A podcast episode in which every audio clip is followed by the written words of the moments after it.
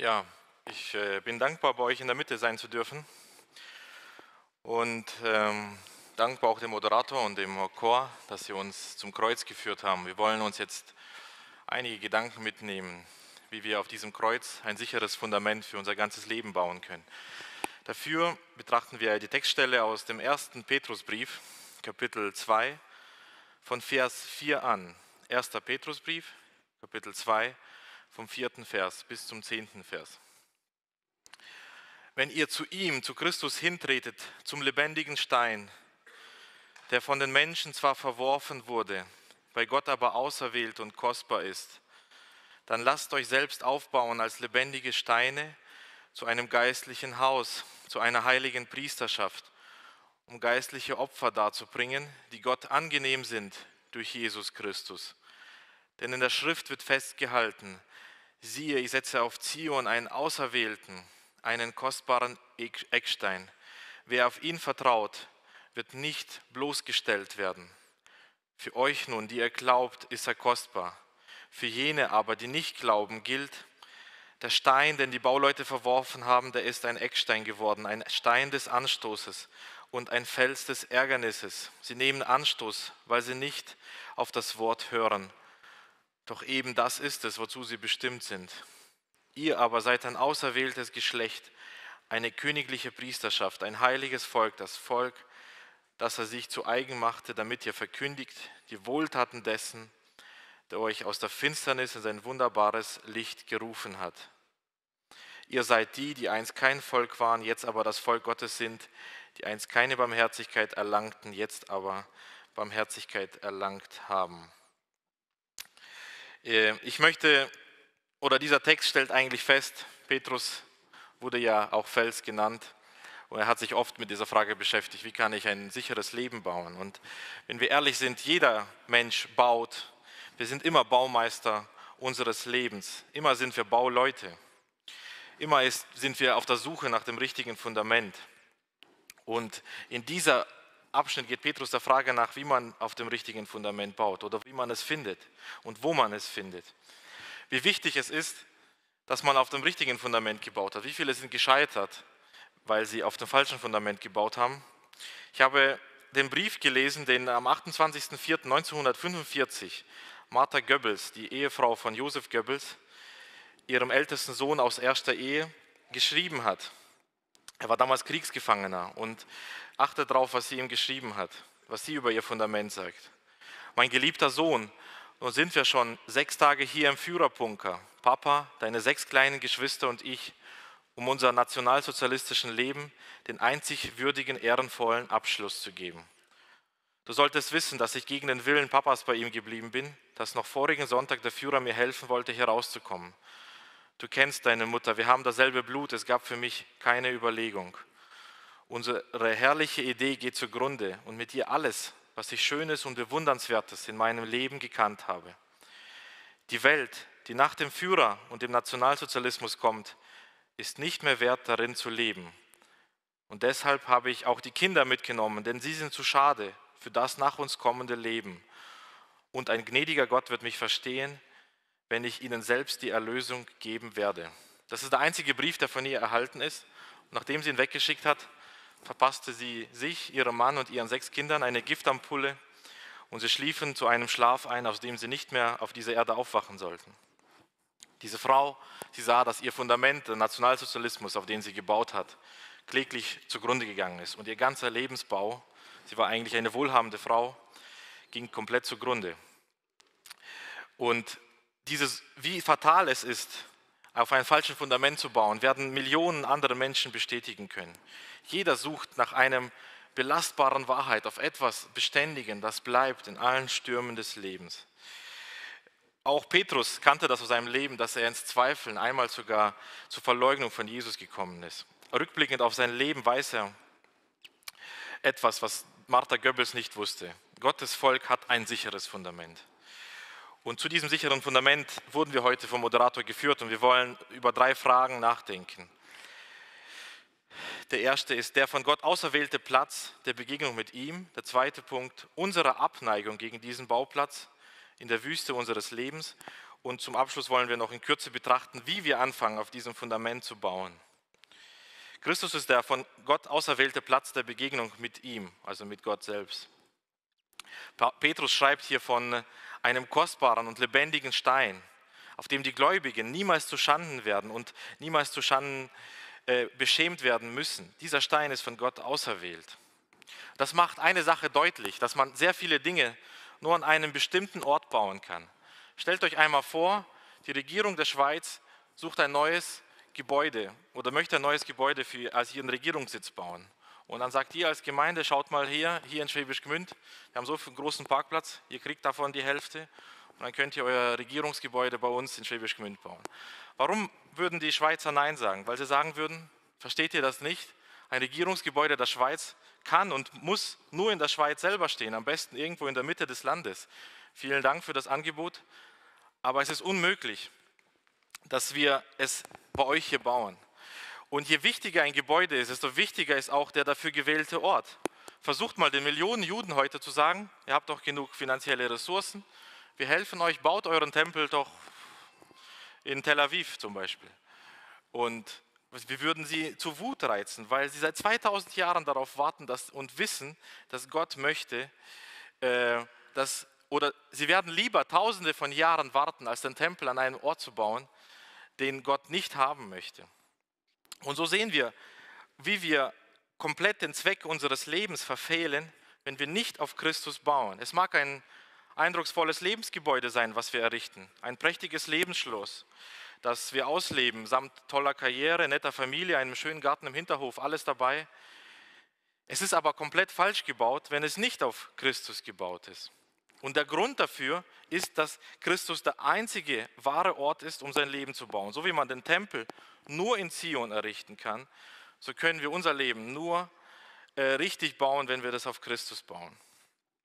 Das ist wichtig, um zu verstehen, weil wir natürlich einwenden können, kann man denn nicht auch ohne Gott ein anständiges Leben führen? Gibt es nicht im Islam, im Buddhismus ehrbare Menschen, die ein moralisch hohes Leben, ein vorbildliches Leben führen, die vielleicht uns Christen sogar übertrumpfen.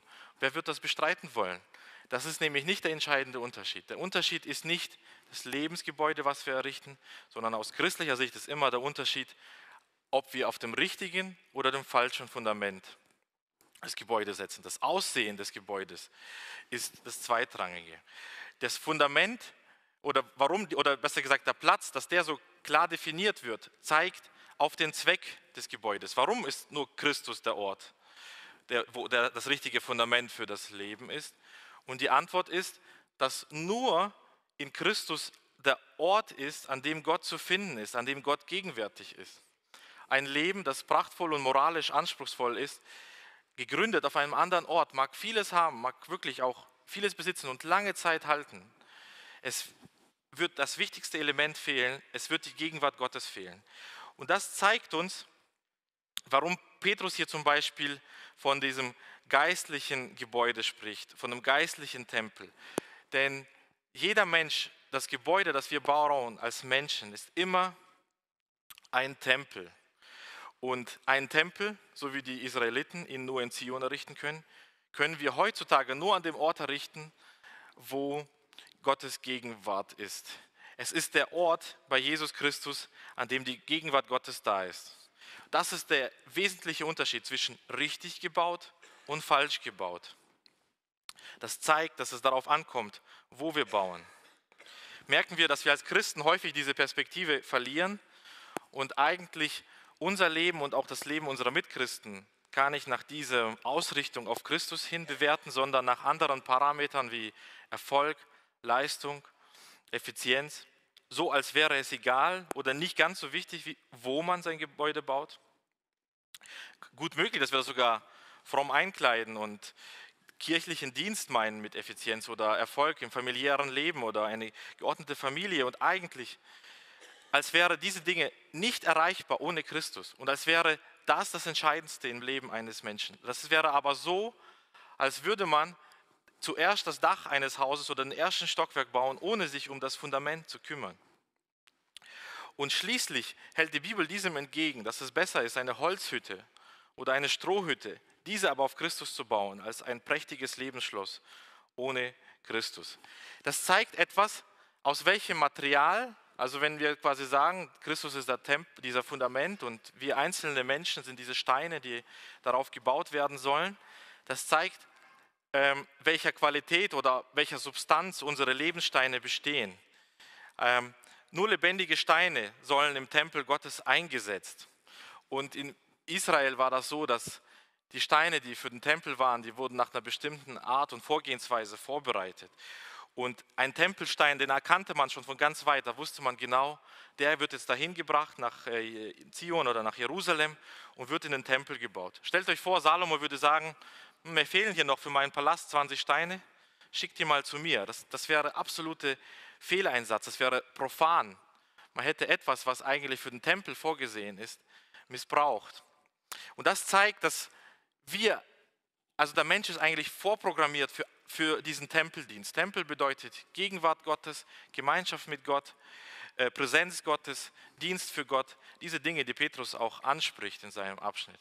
Wenn wir jetzt aber diesen Stein, der dafür vorgesehen ist, woanders hinsetzen, diese Substanz und Ausrüstung bleibt da, aber dieser Stein wird plötzlich in Baals Tempel eingesetzt oder eben in Salomos Palast, wo auch immer. Übertragen wir das in unser Leben. Was wir bauen, ist letztlich immer ein Tempel und im Tempel äh, ist, bedeutet es, Gott zu haben und in der Nähe Gottes zu sein. Wenn wir jetzt aber diesen Stein nehmen und woanders hinbauen, dann bleibt unsere Ausrichtung zum Gottesdienst, aber Gott ist nicht da und wir werden automatisch etwas anbeten, das weniger ist als Gott. Was bedeutet es eigentlich, Gott zu haben? Martin Luther hat darauf eine Antwort in seinem großen Katechismus. Dort hat er genau dieses festgehalten, denke ich, dass wir als Menschen programmiert sind auf Anbetung, aber ständig dazu neigen, nicht den wahren Gott anzubeten, sondern überall uns Götzen produzieren. Schaut, was er schreibt. Was heißt einen Gott haben?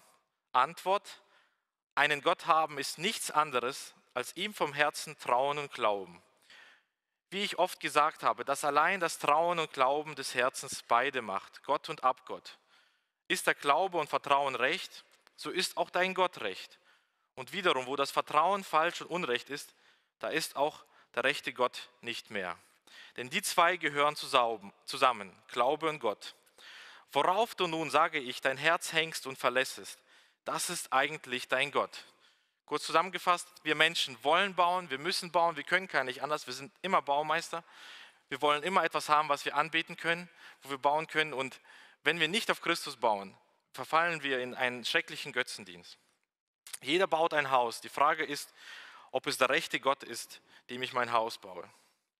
Luther schreibt noch etwas weiter über diese Frage und schreibt, wer Geld und Gut hat, der weiß sich sicher, ist fröhlich und unerschrocken, als sitze er mitten im Paradies. Und wiederum, wer keins hat, der verzweifelt und versagt, als wisse er von keinem Gott. Denn man wird ihrer gar wenige finden, die guten Mutsins, nicht trauern noch klagen, wenn sie den Mammon nicht haben. Es klebt und hängt der Natur an bis in die Grube. Also auch wer darauf traut und trotz, dass er große Kunst, Klugheit, Gewalt, Gunst, Freundschaft und Ehre hat, der hat auch einen Gott, aber nicht diesen rechten, einigen Gott. Darum sage ich abermals, dass die rechte Auslegung dieses Stückes sei, dass einen Gott haben heißt, etwas haben, darauf das Herz gänzlich traut. Wir sind also hoffnungslos einerseits hoffnungslos oder hoffnungsvoll. Das kommt immer darauf an, auf welchem Fundament wir landen. Aber wir sind immer Baumeister in unserem Leben. Wir sind immer am Bauen. Und einerseits gibt es hier von Gott ein sicheres Fundament. Wer auf ihn baut, wird nicht zu Schanden, wird kein Ärgernis erfahren, wird hier ganz klar unterstrichen von Petrus. Doch wie kommt es eigentlich, dass wir ständig dazu neigen, woanders zu bauen? Das kommt uns zum zweiten Punkt. Dafür müssen wir erst die Frage klären, will Gott dass wir unser Leben richtig bauen? Auf jeden Fall. Petrus drückt es mit dem aus, dass er sagt, es wurde ein lebendiger Stein oder Eckstein von Gott gesetzt. Es ging hier um einen Stein, der eine Person ist, eine Person voller Liebe. Und weil Gott Liebe ist und will, dass wir unser Leben richtig bauen, kommen wir eigentlich zur zweiten Frage. Was wird er dann machen, wenn er sieht, dass wir unser Leben auf ein falsches Fundament setzen, auf ein Scheingebäude errichten, dass wir zwar womöglich ein prächtiges Schloss haben, aber ob es nun auf unsere Ehre oder unsere Gerechtigkeit oder unsere Anerkennung, was auch immer, jeder kann sich das selber prüfen. Was wird Gott machen, wenn er wirklich Liebe ist und sieht, dass der Menschen retten will oder sein Kind sein Leben auf ein falsches Fundament setzt. Er wird uns mit aller Kraft von diesem Fundament rausreißen. Er wird anfangen, diese Fundamente zu zerstören und kaputt zu machen. Und einfach aus dem Grund, um zu zeigen, dass sie nicht sicher sind. Er wird uns, weil er eben Liebe ist, will er nicht, dass wir auf Treibsand bauen, sondern auf einem sicheren Felsen. Und ganz praktisch stellen wir uns einen Mann vor, der in seinem Job extrem hart arbeitet, weil er sich durch finanziellen Erfolg beweisen muss. Was ist das Schlimmste, was ihm passieren kann? Die erste offensichtliche Antwort wäre berufliches Scheitern. Stellt euch vor, es klappt nichts. Natürlich wird jemand, der sein Glück und seine Identität auf seine Arbeit gründet, von einem beruflichen Misserfolg am Boden zerstört. Aber zumindest kann er durch das Scheitern aufhören, das berufliche Fortkommen zu vergöttern. Er kann erkennen, dass Status und Geld ihn niemals erfüllen können. Nein, eigentlich ist das Schlimmste, was diesem Mann passieren kann, dass er weiterhin Erfolg hat, weil er wird weiterhin denken oder dieser Erfolg wird ihn weiterhin in seinem Glauben bestätigen, dass er sich selbst verwirklichen und sein Leben selbst bestimmen kann. Und so wird er zu eher ein Sklave des Erfolgs und des Geldes werden, als wenn er scheitern würde. Das Scheitern würde ihn womöglich frei machen von diesem Götzen, aber der Erfolg wird ihn nur weiter befeuern und immer weiter antreiben, bis er komplett von diesem Götzen versklavt wird. So wie alle Götzen uns versklaven, das ist die Dynamik, die hier entsteht. Und so wird dieser Bau eben zum Scheitern kommen. Er wird sich stolz und anderen überlegen fühlen. Er wird von anderen Ehrerbietung und Verbeugung erwarten. In die letzten Jahre konnte ich in unserer Gemeinde einen Bruder begleiten, der sehr große Eheprobleme hatte. Und ähm, es ging wirklich viele Jahre eine große Krise durch ihn. Und wie oft haben wir mit ihm gekämpft darüber, wieso verlässt mich meine Frau, wieso geht sie weg zu jemand anderem, wieso ist sie nicht zu Hause, wenn ich sie brauche, wieso will sie nicht mit mir sprechen. Und viele Monate und Tage haben wir über diese Fragen gerungen. Und immer wieder ist die Frage aufgekommen, ist jetzt Gott ein Sadist? Wieso lässt Gott das zu? Immer wieder kämpften wir mit diesen Vorwürfen. Wieso hat gerade er diese schwere Schule zu tragen und die anderen Männer in der Gemeinde nicht? Und nur sehr langsam fingen wir an, die Mühlen Gottes zu erkennen, wie sie an, an ihm gearbeitet haben. Und immer mehr ging ihm auf, dass er die Beziehung zu seiner Frau vergöttert hat eigentlich und dadurch den Blick komplett oder sein ganzes Glück nur an der Beziehung zu Jesus, äh, Entschuldigung, nur in der Beziehung zu dieser Frau ausgemacht hat und komplett nicht mehr gesehen hat und nicht, schon jahrelang nicht mehr gesehen hat, was er alles in Jesus hat. Und langsam fing diese Änderung in seinem Leben statt. Das ging auch nicht so von heute auf morgen, aber man hat das wirklich gesehen und heute ist er ein ganz anderer Mensch. Und das Interessante ist, gerade das hat seine Beziehung wiederhergestellt. Das muss nicht so enden, aber in seinem Fall war das so, weil seine Frau gerade dadurch gelitten hat, dass er sie vergöttert hat. Und als sie gemerkt hat, er kommt nach Hause und redet nicht mehr nur von seiner Beziehung, was ihm fehlt und was er braucht, sondern redet, dass er Gott gesehen hat, Gott begegnet ist, ließ sie sich auch verändern und wurde verändert. Und heute ist ihre Ehe wiederhergestellt. Und das ist etwas, was ich wirklich, das war etwas, ähm, wo diese Familie ein Zeugnis ist für viele und die genau dieses Prinzip zeigt, dass es ein sicheres Fundament gibt und Gott aber eifersüchtig über dieses Fundament wacht und die falschen Fundamente, die wir bauen wollen, vernichtet. Diese Erfahrung ist also kein Einzelfall, sondern Gottes Prinzip. Denken wir zum Beispiel an Gottes Volk in der äh, Wüste, ganz kurz nachdem sie aus Ägypten und durch das Rote Meer gegangen sind. Sie wurden zwar jetzt durch Manna versorgt, aber langsam fingen die Wasservorräte an, zu Neige zu gehen. Und in, überall herum ist nur Wüste, Ödnis, Eiland, wie man sagt. Es gibt nichts zu essen. Ohne Manna wäre man nicht versorgt. Die Wasservorräte schrumpfen. Das Volk fängt an, sehr natürlich zu reagieren und klagt und murrt und sagt zu Mose, warum hast du uns aus Ägypten ziehen lassen, dass wir vor Durst sterben? Interessant, wie die Geschichte hier weitergeht. Gott sagt zu Mose, jetzt nimm deinen Stab. Und das ist ein wichtiges Element, weil der Stab Moses war bis jetzt immer ein Zeichen des Gerichts. Immer wenn Mose den Stab ausgestreckt hat, äh, kam über Ägypten das Gericht. Immer wenn Mose den Stab ausgestreckt hat, eben kamen die Plagen zum Beispiel. Oder später dann, das Rote Meer wurde geteilt.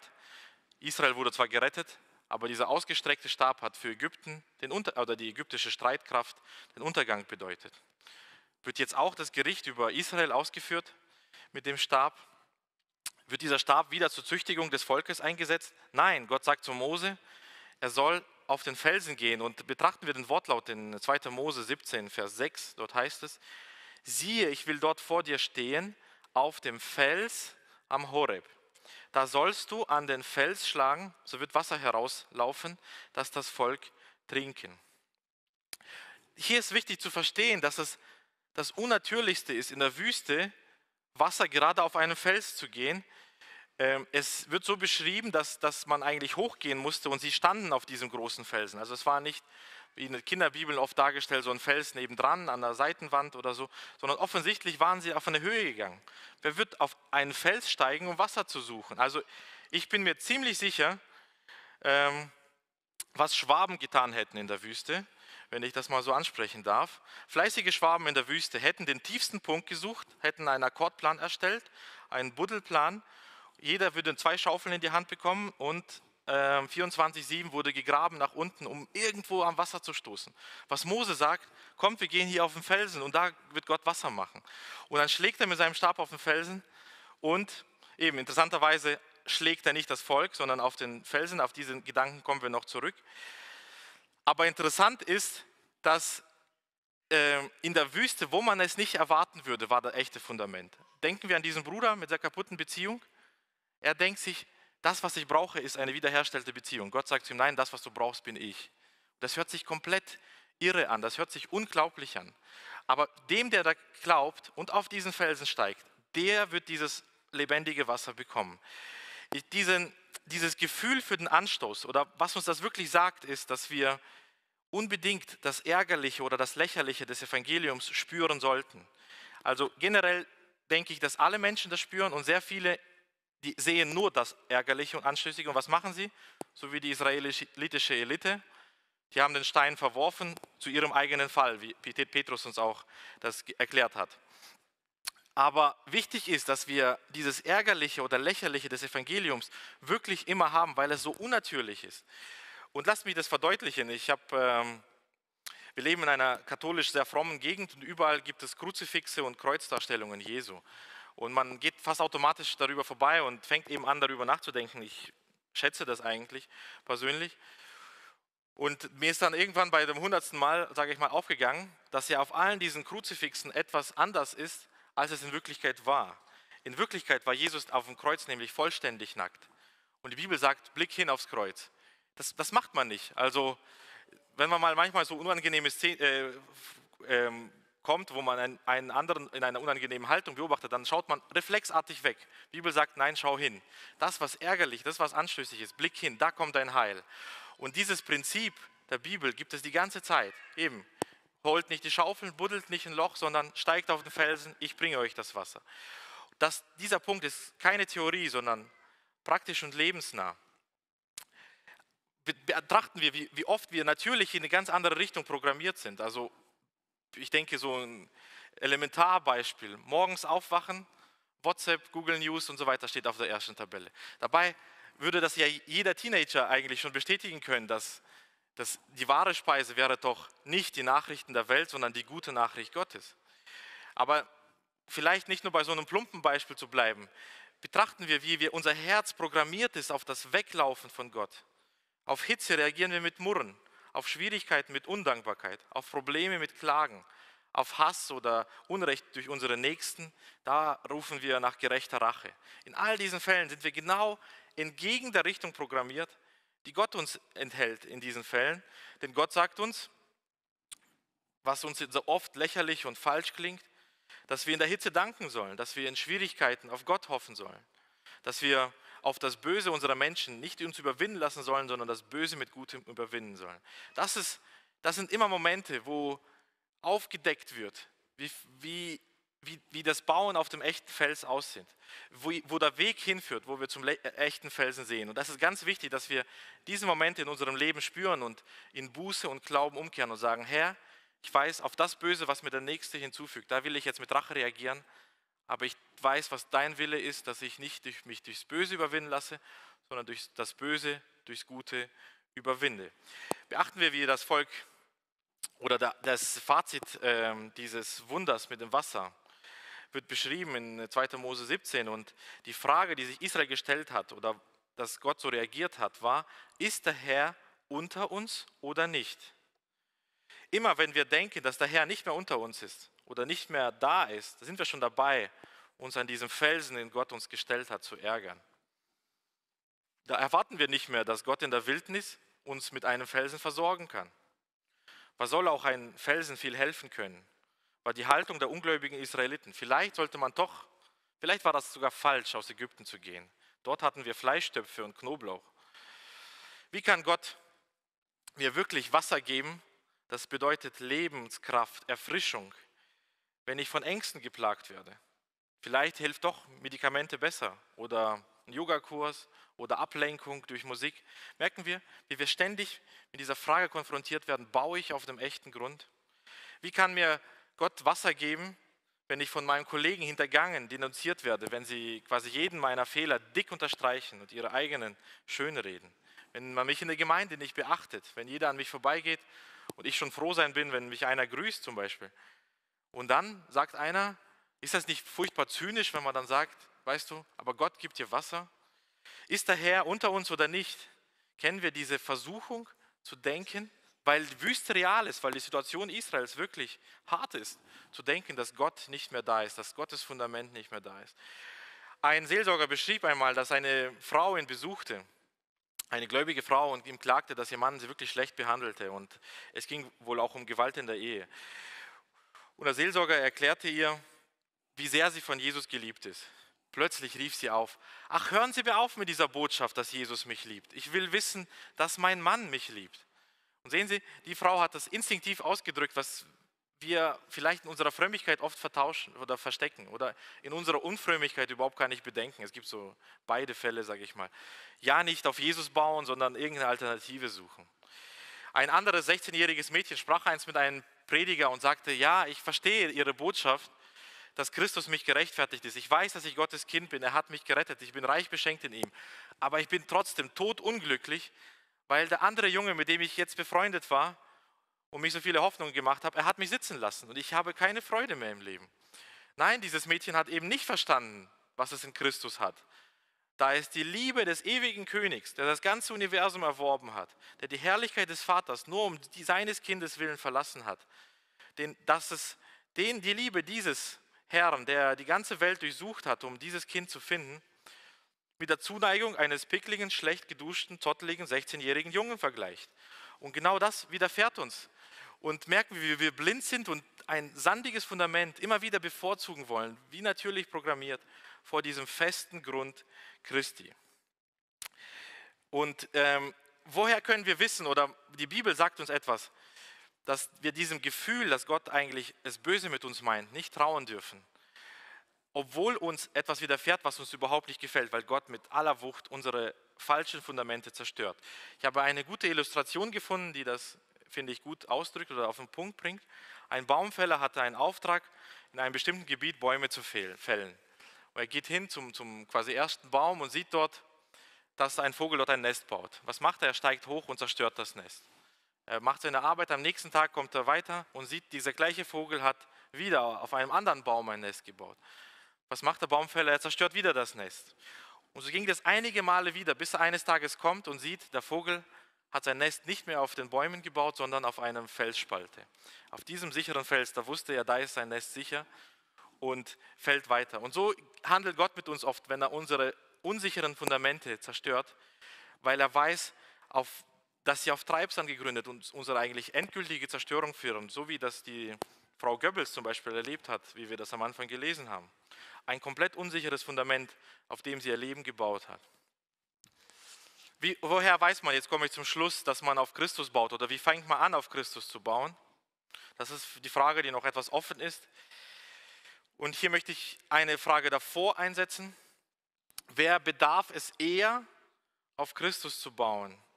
Oder wer bedarf eines Fundamentes eher? Ein Gebäude, das schon fertig ist, wo man nur noch die letzten Arbeiten auf dem Dach macht?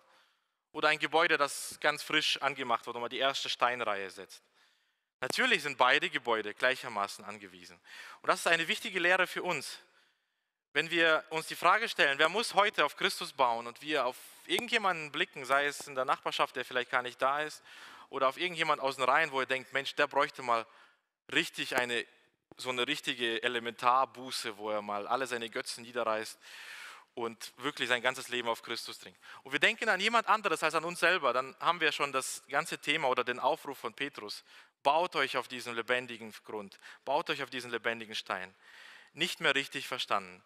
Niemand hat es nötiger als ich, niemand hat es nötiger als du, dass wir unser Leben auf Christus bauen.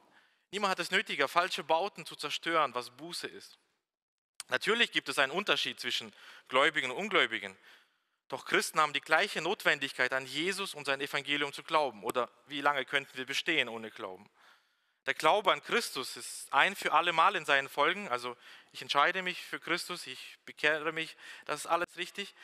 Aber dieser Glaube an Christus ist ein für alle Mal in seinen Folgen, so dass er den Gläubigen für alle Ewigkeit mit Gott versöhnt. Doch der Glaube an Christus ist kein einmaliges Ereignis, so als spielte er für mich jetzt keine Rolle. Die größte Notwendigkeit für jeden Christen ist es, dass sie ihren Glauben an Christus in ganzen ihren Lebensgewohnheiten und in ihrem Verhalten anfangen auszuleben und auszuleben und dort auch wirklich kämpfen und bleiben, dranbleiben.